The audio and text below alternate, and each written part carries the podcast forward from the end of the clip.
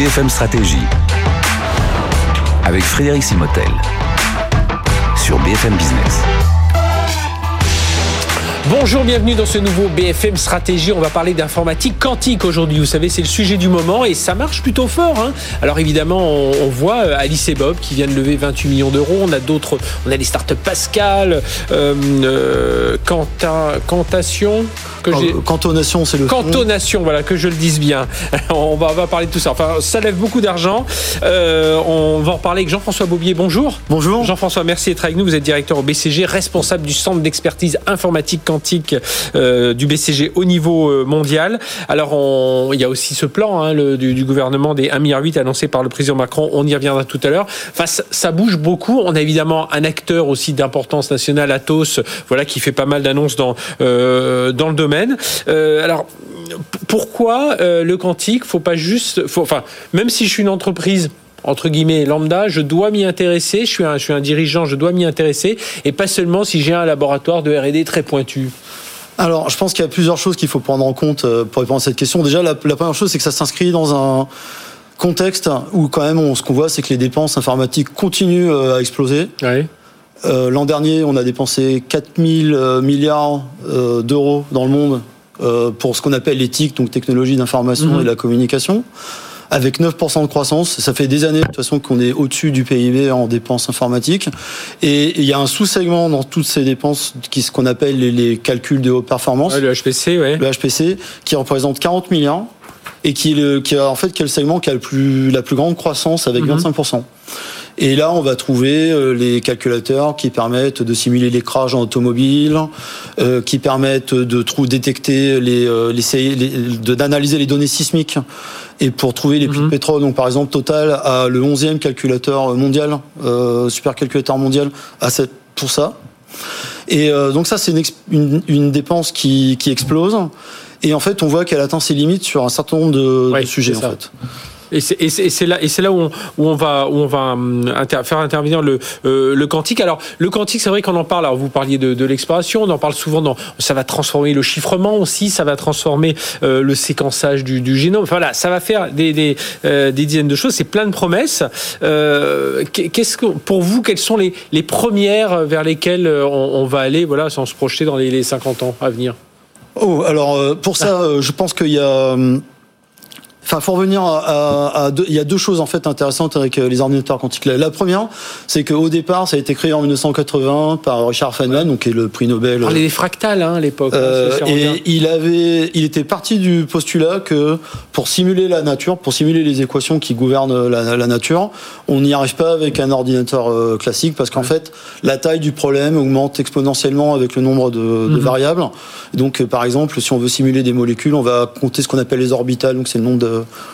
de, petits d'électrons qu'il y a dans les molécules. Et en fait, chaque fois que je rajoute un électron, ça multiplie le problème par, euh, par un facteur en fait. Bon, moi souvent ce que je prenais comme, comme analogie, c'est on imagine un, labyrinthe là qu'on l'on doit résoudre.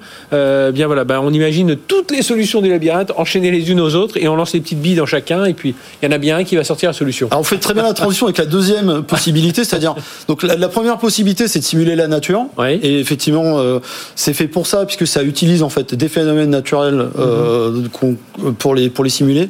Et la deuxième chose c'est qu'on a regardé, on s'est dit mais en fait ça fait des maths euh, intéressant. Et exactement ce que vous venez de décrire, c'est-à-dire des problèmes où on veut explorer des arbres euh, d'un coup.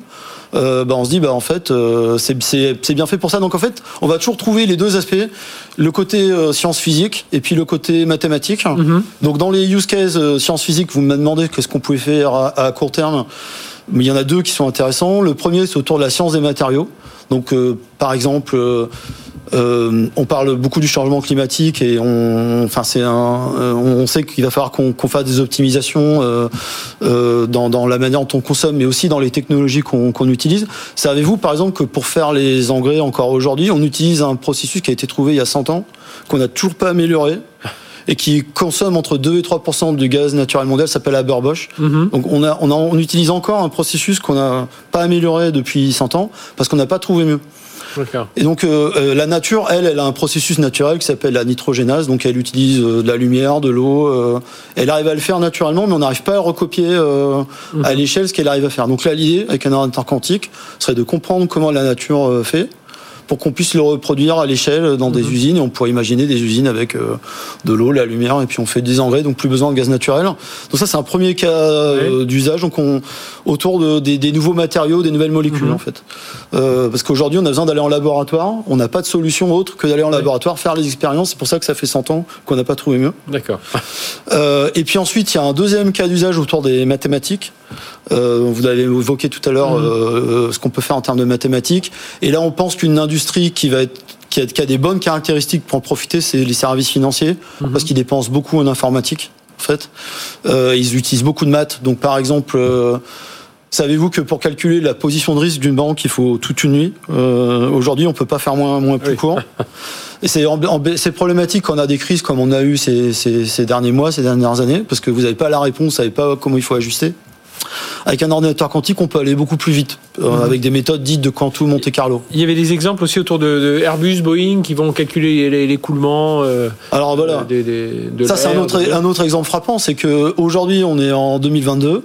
Boeing et Airbus utilisent encore des souffleries pour euh, simuler comment l'air s'écoule dans un avion. Ça paraît bizarre. On se dit, on a mhm. des ordinateurs super puissants, ça ne devrait pas être nécessaire. Et en fait, on en a besoin parce qu'il y a certains petits écoulements qu'on va rater, euh, parce qu'on fait des simulations liées aux éléments finis avec les, ordinateurs actuels, qui vont donner des grosses turbulences et qui sont problématiques. Donc en fait, ils font des maquettes. Ils font des souffleries, c'est aujourd'hui comme ça qu'ils font. C'est pour ça que Airbus a lancé le Airbus Quantum Challenge avec six mhm. challenges, dont celui-là, il y a, il y a de maintenant deux ans. Et, vous dites que tout ça, ça pourrait représenter à terme un trilliard de dollars en, valeur, c'est ça? Jusqu'à ah, en 2040. Oui, oui. Et, alors, est-ce que c'est censé euh, Tiens, c'est une question. Je, je me rends compte, je ne me suis jamais posée. Est-ce que le jour où l'informatique quantique est là, elle remplace l'informatique classique? Alors non. Non, ce sera un complément. Euh, on gardera euh, toutes les méthodes de calcul actuelles et en fait, euh, on va voir ce qu'on va avoir. On, a GPU, QPU, TPU, NPU. Vous avez entendu toutes ces mhm. dénominations-là. Donc, ce sont des processeurs de différentes natures. Et on va avoir le QPU, donc le Quantum Processing Unit, qui va s'ajouter à la panoplie des calculs qu'on peut faire. Un ordinateur quantique, c'est pas un bon ordinateur un bon ordinateur pour faire 2 plus 2 pour regarder Netflix. Par contre, euh, pour faire pour d'autres problèmes, c'est extrêmement mhm. pertinent, donc on, on, va le garder pour ça. Alors justement, pourquoi ça s'accélère? On a vu qu'il y avait beaucoup de fonds qui arrivaient. on imagine, il y a plus les, les, les, processeurs sont de plus en plus performants, les recherches avancent quand même, parce que ça fait, comme vous le dites, depuis les années 80 qu'on travaille euh, dessus. Moi, je me souviens avoir vu un séminaire dans les années 90 sur les fractales. On parlait déjà de euh, de, de, de, tout ça. Euh, donc c'est en nette accélération. Hein, là, là, Absolument. Eh ben, écoutez, euh, il y a déjà un premier élément qui est intéressant, c'est ce qui s'est passé l'an dernier. 2021, euh, on a eu 1 milliard, 1,7 euh, milliard de dollars investis dans les startups de quantique. 1,7 milliard. Donc euh, si je, sais pas si on peut voir là, j'avais j'avais fait préparer une petite courbe. Oui, ça, ça passe en même temps. Ouais. Voilà, j'avais préparé une petite courbe, mais c'est vraiment impressionnant. Ça, ça augmente de manière significative mhm. l'année dernière et euh, avec des levées euh, très impressionnantes. Donc par exemple IonQ qui a levé 450 euh, millions de dollars. Oui, c'est quand même beaucoup. C'est énorme. et il valent aujourd'hui 3, 3 milliards de market capitalisation en bourse, donc vous pouvez acheter des actions déjà de cette boîte. Mhm. En France, on n'est pas en reste. On va parler tout à l'heure des levées françaises, mais on, a, eu quelques belles levées aussi. Donc les investisseurs y croient et ils y croient parce qu'ils ont vu des annonces, euh, des roadmaps techniques intéressantes l'année dernière. Et tous ces investissements, c'est sans compter hein, ce, font, ce que font IBM, les Google, les Amazon et tout ça dans, dans, dans, dans le domaine. Alors vous parlez des investissements privés, euh, mais il y a aussi des investissements publics. On en est où aujourd'hui euh, Écoutez, vous parliez là du plan français l'an dernier qui a été annoncé par le président Macron de 1,8 milliard. À ça s'ajoutent par exemple les Allemands qui ont annoncé qu'ils sont en train de dépenser 2 milliards. Mhm. Il y avait l'Europe qui avait un, déjà un, programme avant qui s'appelle le, le, flagship qui, qui, qui à peu près un milliard. Dans les autres pays dans le monde, on va trouver les Chinois qui ont mhm. investi. Alors après, c'est la Chine, hein, c'est toujours un petit peu compliqué, mais ils ont dit qu'ils allaient, qu'ils allaient investir 10 milliards euh, de dollars. L'an dernier, ils ont quand même rattrapé Google sur la suprématie quantique. Ils ont reproduit le, ce que Google avait réussi à faire en 2019 euh, avec un ordinateur euh, fait maison en Chine. Donc ils sont. Donc est-ce que ça veut dire Jean-François Bobier que du BCG, on, nous dit toujours on aura des choses fiables d'ici 2030. Ça paraît, c'est encore à 7-8 ans, mais ça paraît assez proche, non euh? En fait. Euh, euh, à 2030, on attend un moment important qu'on appelle la correction d'erreurs. Donc, c'est-à-dire des ordinateurs sans, sans erreur. Aujourd'hui, mhm. les ordinateurs qu'on a, ils font des, ils font des, des erreurs de calcul avec une certaine précision. Et en fait, tous les ans, ça s'améliore. On, ce qu'on appelle la fidélité. Donc, euh, mhm. ça s'améliore. Et en même temps, on arrive aussi à augmenter le nombre de qubits, donc la puissance de, de chaque euh, machine. Donc, pour vous, c'est oui, c'est viable. Enfin voilà, c'est euh, dire 2030. On n'est pas en train de rêver, de dire juste pour se rassurer. Non, et même, je m'attends à ce qu'on ait ce qu'on appelle de l'avantage quantique. Donc, on a on a eu de la suprématie quantique. Donc, c'était mhm. un on a réussi à démontrer sur euh, un cas, mais qui sert à rien, à rien du mhm. tout, qu'on arrivait à faire mieux que les ordinateurs classiques. Donc Google a trouvé un exemple sur lequel euh, un ordinateur quantique faisait mieux, mhm. mais ça servait à rien. L'avantage quantique, ce serait de faire la même chose, mais sur un cas euh, qui sert en entreprise, et on l'attend d'ici à 2025. Et juste un mot sur, en termes de souveraineté. Là, on a, j'ai parlé des acteurs américains, mais c'est vrai. Bon, nous, on a des Atos, on a du défond qui se lève. Est-ce que nous, on est plutôt bien placé en France, en Europe, par rapport à, d'autres pays? Bah, C'est là où on a des bonnes nouvelles. Jamais assez par rapport aux Américains et aux Chinois, mais quand même. C'est là où on a des bonnes nouvelles. Aujourd'hui, il y a cinq euh, technologies quantiques euh, qui sont importantes. Donc les supraconducteurs, c'est ceux qu'on voit souvent à la télé avec différentes couches. C'est pourquoi il y en a plusieurs, c'est parce que l'air froid est plus lourd, donc il a tendance à être en bas, donc le processeur est en bas et les couches au-dessus sont un peu plus chaudes puisque l'air mhm. chaud euh, va, va au-dessus. Et puis ensuite on a quatre autres technologies, donc on a les ions PG, la photonique. Euh, ce qu'on appelle les spin qubits et puis les, euh, les atomes froids ou les atomes neutres. Eh bien, la chance qu'on a en France, c'est qu'on a quatre des technologies sur cinq. Mhm. Euh, avec des startups euh, très avancées. Vous avez parlé de Pascal qui a, qui a fait une belle levée, euh, mais aussi on peut parler d'Alice Bob qui a levé 28 millions il y a quelques semaines et qui a une technologie quand même. Enfin, on a eu l'honneur d'être recopié par Amazon pour son propre ordinateur. Donc on, a, on, on peut dire qu'on est quand même en avance sur un certain nombre de sujets. Et on est même mieux positionné que le reste de l'Europe, où finalement, quand on regarde sur l'ensemble des cinq technologies que je parlais, on n'en a que deux couvertes.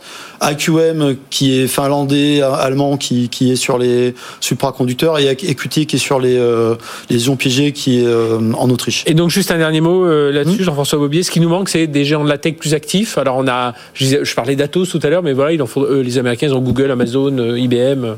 Dans un monde, dans un monde idéal, il faudrait qu'on ait des, des leaders comme comme ils ont la chance d'avoir des Américains, des Amazon, des Microsoft, mhm. euh, des Google, des IBM, qui investissent et qui tirent euh, la, la filière. Parce que faut, faut faut voir aussi que cette filière, à un moment donné, elle va, il va y avoir des fusions, et des acquisitions, il va y avoir des groupes qui vont se créer.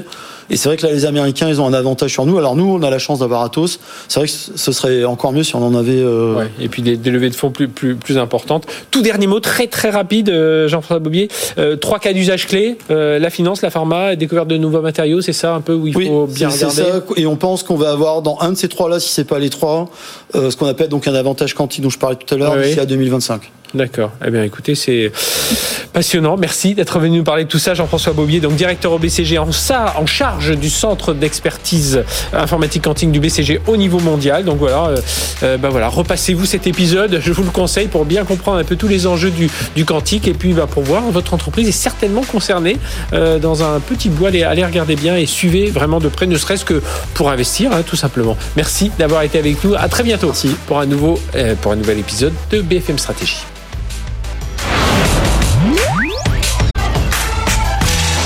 BFM Stratégie sur BFM Business.